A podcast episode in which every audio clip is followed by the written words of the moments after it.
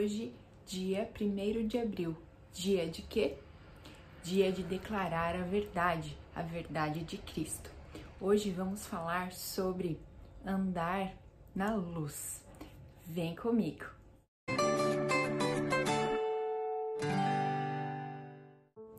Eu sou a Leia e esse é o nosso devocional Meu Plano com Deus. Hoje é dia 1 de abril. Para você que está acompanhando a leitura anual da Bíblia, os capítulos para hoje são Juízes, capítulo 13 ao 15 e Lucas, capítulo 6, versos 27 ao 49. Se você está gostando dos nossos conteúdos, vou pedir para você dar o seu like, se inscrever no nosso canal e ative o sininho para receber as notificações quando a gente postar algum vídeo novo. Tropeçando no escuro. E o texto para a leitura do nosso artigo de hoje está em João, capítulo 3, do verso 1 ao 17. Se vocês não creem em mim quando falo de coisas terrenas, como crerão se eu falar de coisas celestiais? João, capítulo 3, verso 12.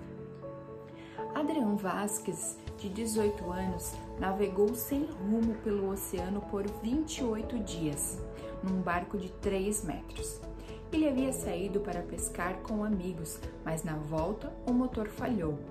Dois deles morreram pelo sol e fome. Quando Vasques foi achado, ele estava quase mil quilômetros longe de casa e desorientado. O capitão da marinha disse que Vasques estava calado e com o olhar perdido, mas pediu para ligar para a mãe e ao seu patrão para lhes explicar a sua ausência. Nicodemos, líder religioso, veio a Jesus com perguntas, destacando o quanto estava perdido e tateando no escuro. João esclarece que ele veio à noite, no verso 2. Neste evangelho, a palavra escuridão tem frequentemente significado metafórico. Representa a confusão e morte cobrindo o mundo. Capítulo 3, verso 19 e 20. E as pessoas que tropeçam e se perdem no caminho capítulo 11, verso 10. Em contrapartida, Jesus é a luz que traz salvação ao mundo, capítulo 1, verso 9 e capítulo 8, verso 12. A luz que rompe a impenetrável escuridão. Em meio à escuridão e morte, o esplendor da obra de Deus em seu Filho irrompe livre. Os perdidos podem ser achados pela luz de Jesus. Aleluia! A pergunta para Nicodemos era se ele andaria ou não por essa luz, se compreendia o ensinamento de Jesus.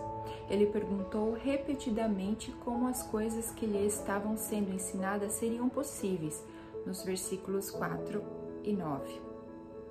Pois não conseguia entender as estranhas palavras de Jesus Cristo. Se você não crê em mim, Jesus disse, não posso ajudá-lo.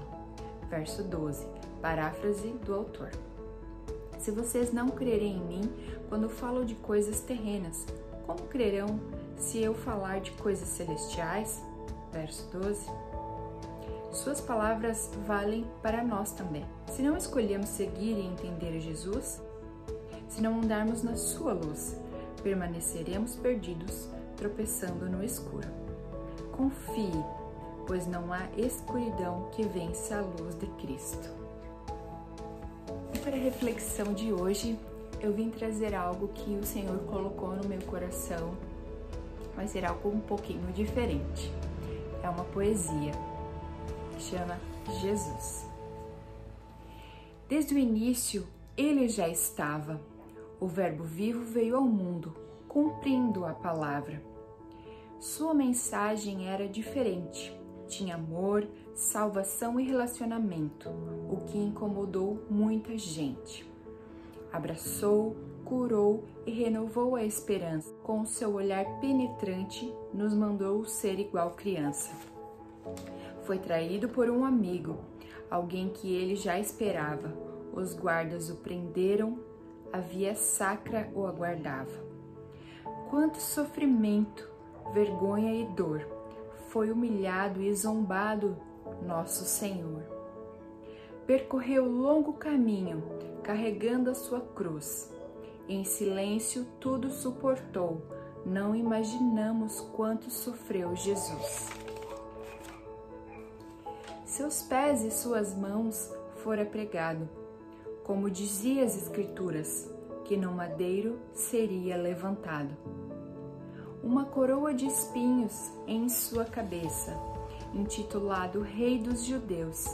Riam dele e diziam: Se és quem tu dizes que és, saia daí, desça. Com seu sacrifício, ele venceu a morte. Desceu e tem as chaves do inferno. Agora temos advogado, não estamos jogados à própria sorte.